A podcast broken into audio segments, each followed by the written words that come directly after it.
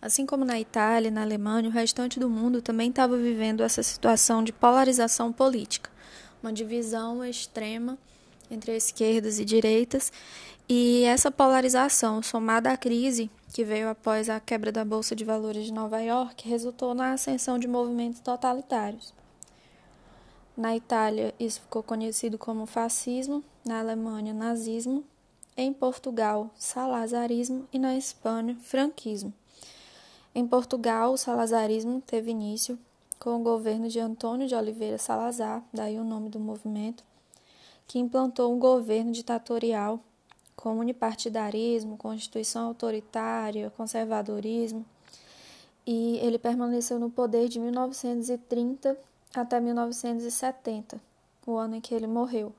Após a morte dele, essa forma de governo perdurou, tendo continuidade por outro governante, e essa ditadura só acabou em 1974 com o movimento chamado Revolução dos Cravos. Somente a partir daí as colônias africanas que pertenciam a Portugal é, conseguiram sua libertação. Portugal vai ser o último país a perder as colônias africanas.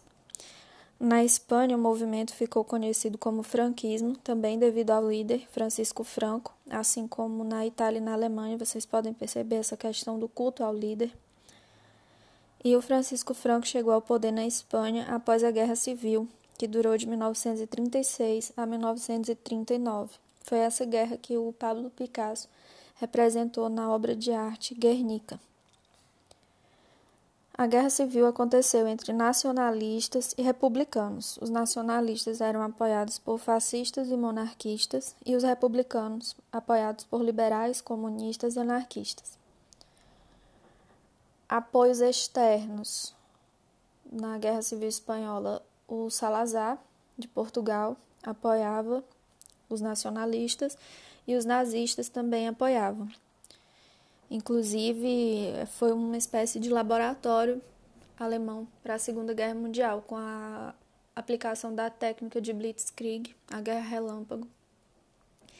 Já do lado dos republicanos haviam as chamadas Brigadas Internacionais, pessoas de vários países que iam é, defender a democracia na Espanha.